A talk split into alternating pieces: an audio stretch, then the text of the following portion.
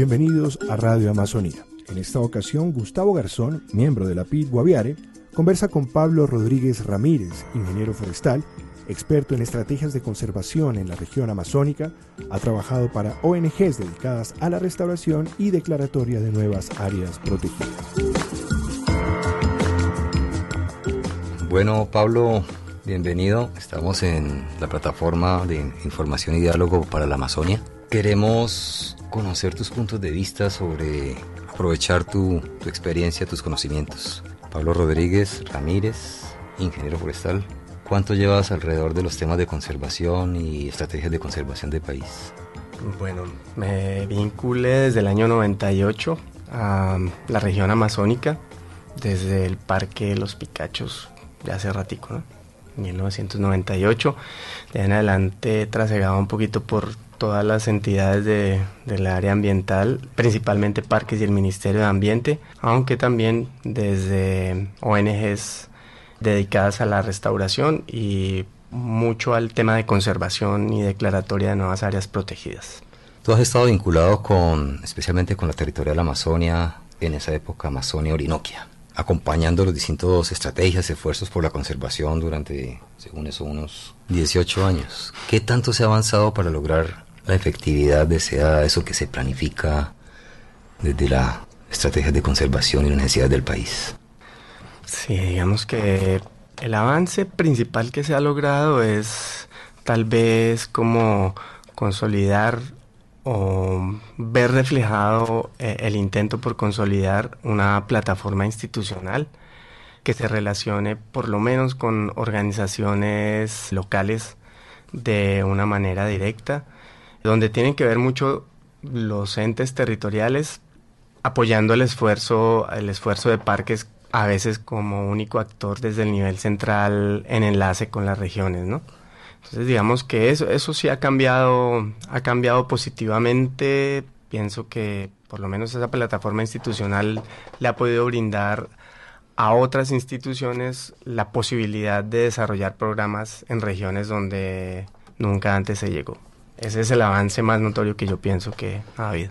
Sin embargo, algunos índices no son positivos. Deforestación, ocupación, cultivos ilícitos. ¿Qué pasa? ¿Qué, qué sigue faltando para, para lograr ese, ese anhelo de país? Yo creo que lo, lo fundamental que falta es una construcción desde la base eh, de los procesos que igual ha estado en esas dos épocas de las que hablamos, durante la zona de despeje y posterior, y también a Espeje del Caguanis y posterior, y también ahora en el marco de un proceso de paz, como que las regiones han tenido que reinventarse, la región Amazonía se ha tenido que reinventar. en ambos casos nos hallábamos ante un panorama de negociación donde después de muchos años de desconfianza se estaba generando un ambiente de confianza.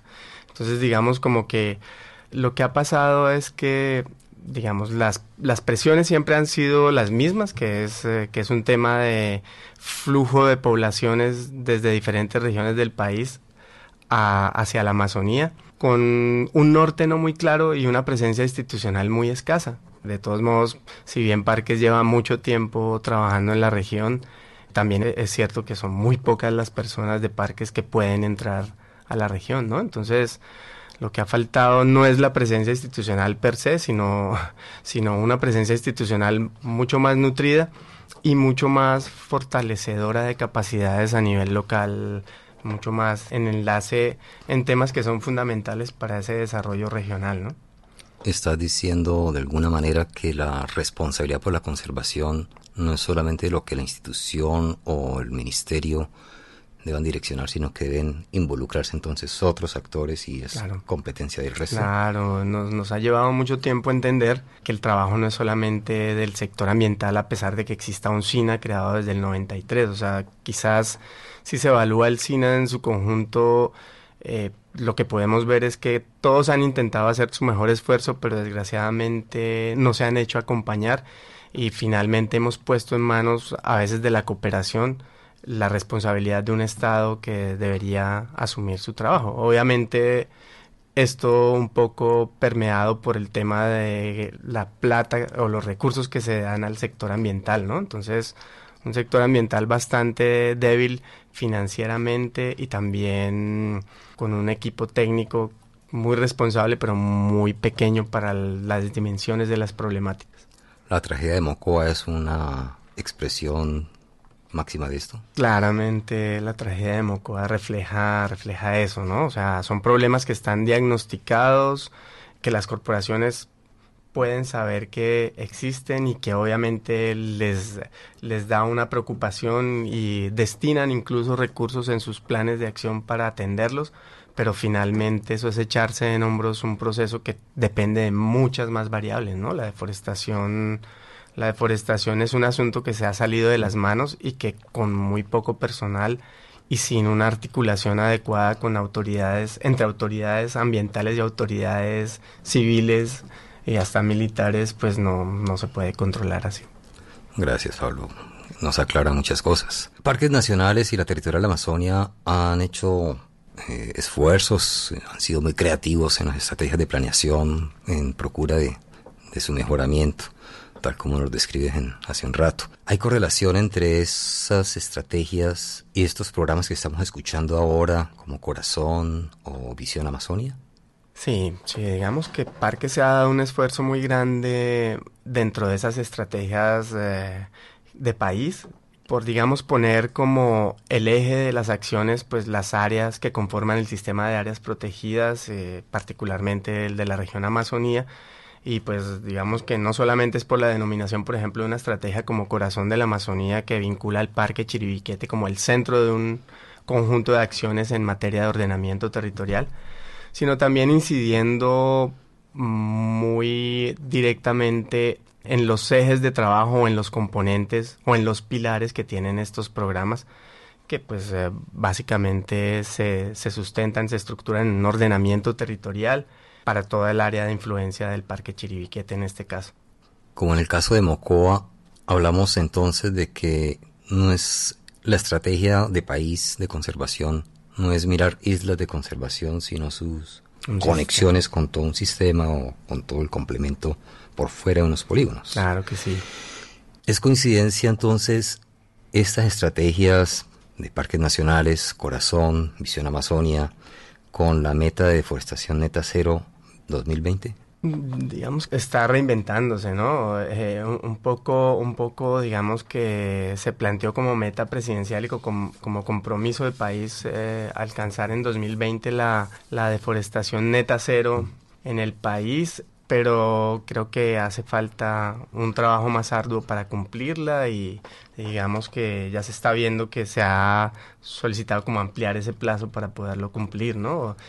Claramente la incidencia de un proceso de paz y, unas acciones en el posconflicto incidirán en que nos toque reinventarnos, ¿no? En, que la gente se tenga que reacomodar a un sistema ambiental que tenía un poco en el olvido en estas regiones y eso hace que se deba hacer un énfasis muy grande en fortalecer a las comunidades en derechos y deberes y en toda esa gama de legislación ambiental que tenemos.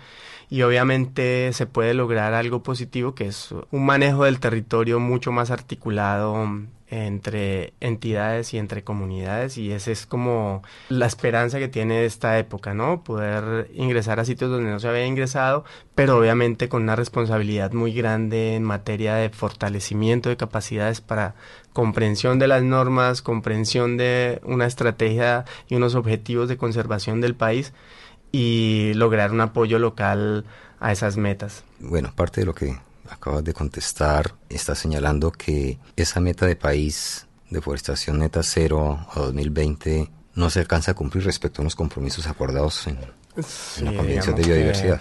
sí, digamos que eso es algo que se está mm, en el ministerio como revaluando y que posiblemente nos lleve a ampliar el, el plazo para cumplir con esa meta. Digamos que eso es lo que se escucha en el ámbito del Ministerio de Ambiente. Ah, pero es negociable entonces ese compromiso con, pues, con el convenio. El compromiso con el convenio no es negociable, pero digamos que la meta, el límite sí se está tratando de, de discutir un poco porque mm, claramente empezaron las acciones muy tarde y los resultados del proceso de paz no se dieron tan, tan rápido como se esperaban, proceso que lleva seis años, ¿no? Entonces digamos que los primeros compromisos se, se suscribieron cuando estaba hasta ahora como iniciando y, y claramente se dilató, se dilató más de lo que se esperaba y eso tiene sus consecuencias en, en esa temporalidad. Mocoa es un ejemplo de ello. Hay desarticulación todavía rampante y claro, por tanto... Claro, y Mocoa es un sitio en el cual hay muchas apuestas y, y una de esas es la variante San Francisco Mocoa que digamos como que se concibió como una oportunidad para armonizar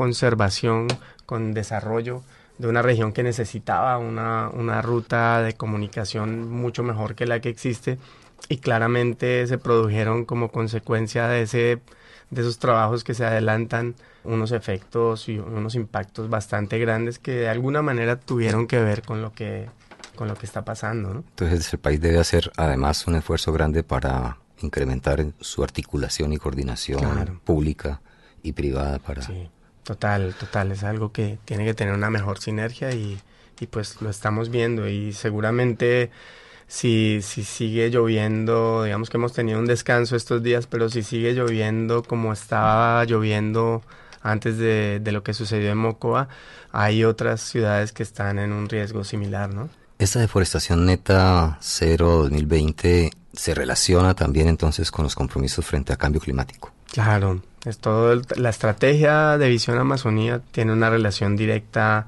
con los compromisos de mitigación y adaptación al cambio climático. En las cuales Colombia también tiene unos compromisos con su contribución nacional determinada. Total, parte de eso es los millones de hectáreas que se comprometen en nuevas áreas protegidas para tanto del nivel regional como nacional para lograr una conservación de la Amazonía mucho más eh, contundente.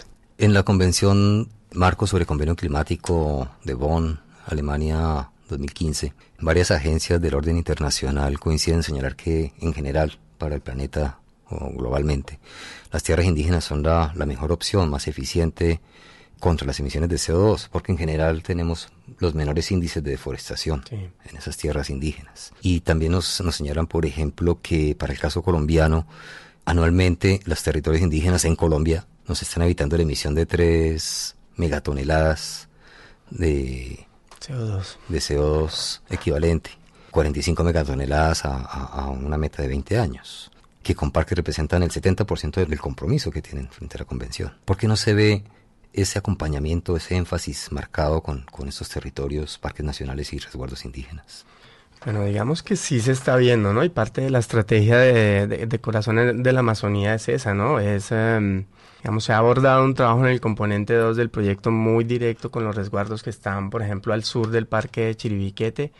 Y claramente el propósito es, es, es una construcción de planes de desarrollo o planes de acción para estos resguardos que permitan construir ese blindaje. De todos modos, las presiones son bastante amplias y el trabajo es muy arduo. Claramente los, los, resguardos indígenas representan, representan una oportunidad muy grande y claramente eh, su superficie es mucho más amplia que la del sistema de parques nacionales. Luego no se está dejando de lado esa, esa opción pero de todos modos el trabajo en la protección de esas áreas tan importantes y tan inmensas debe continuar, ¿no? Debe, debe tener un blindaje.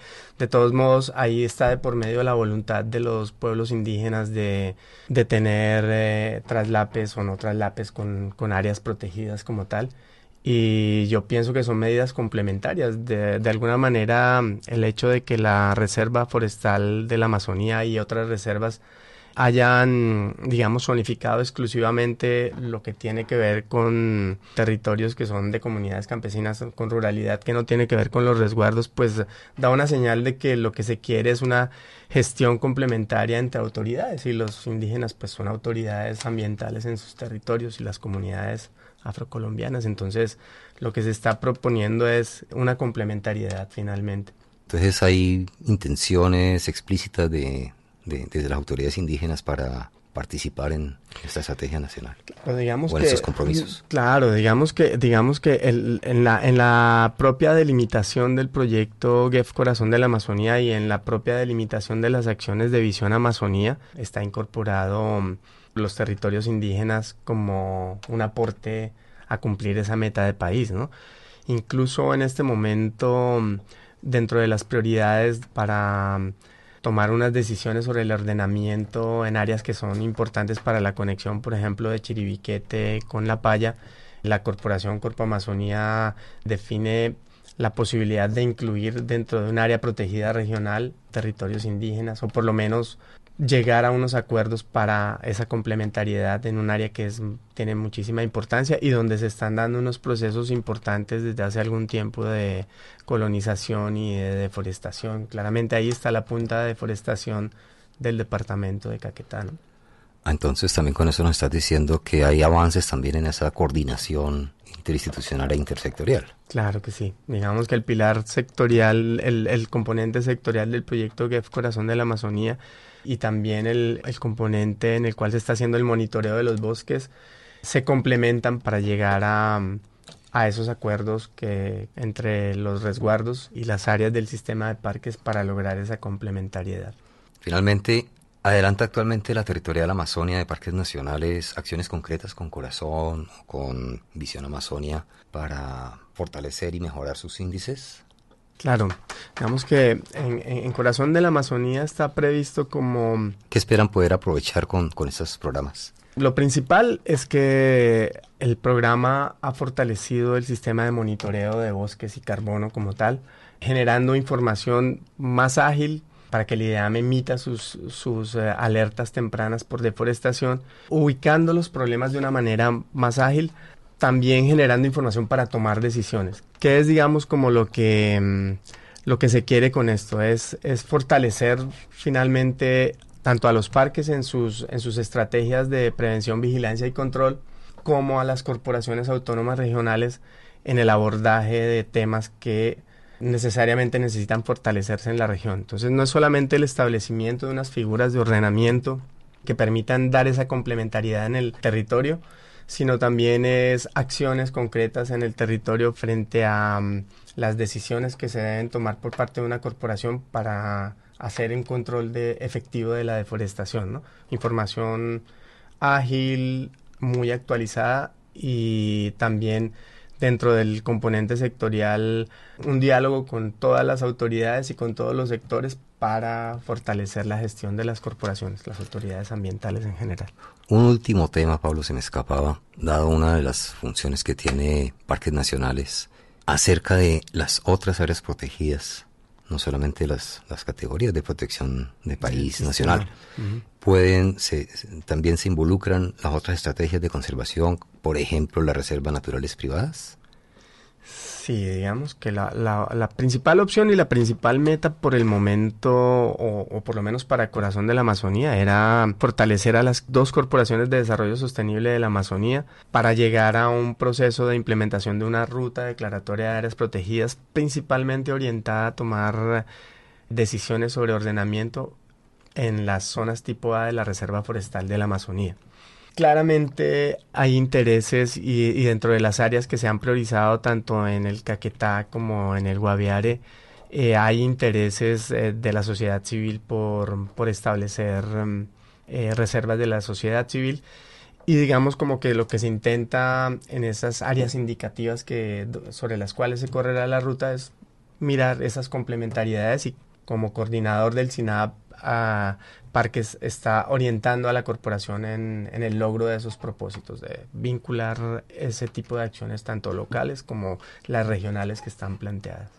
O sea, una alianza con parques nacionales y las iniciativas de país involucran directamente a las comunidades. Claro. Muchísimas gracias Pablo por compartirnos todos, esta, todos estos datos. Bueno, muchísimas gracias por la invitación y, y espero que sigamos trabajando en pro de la conservación y el desarrollo de esta región. Muchas gracias.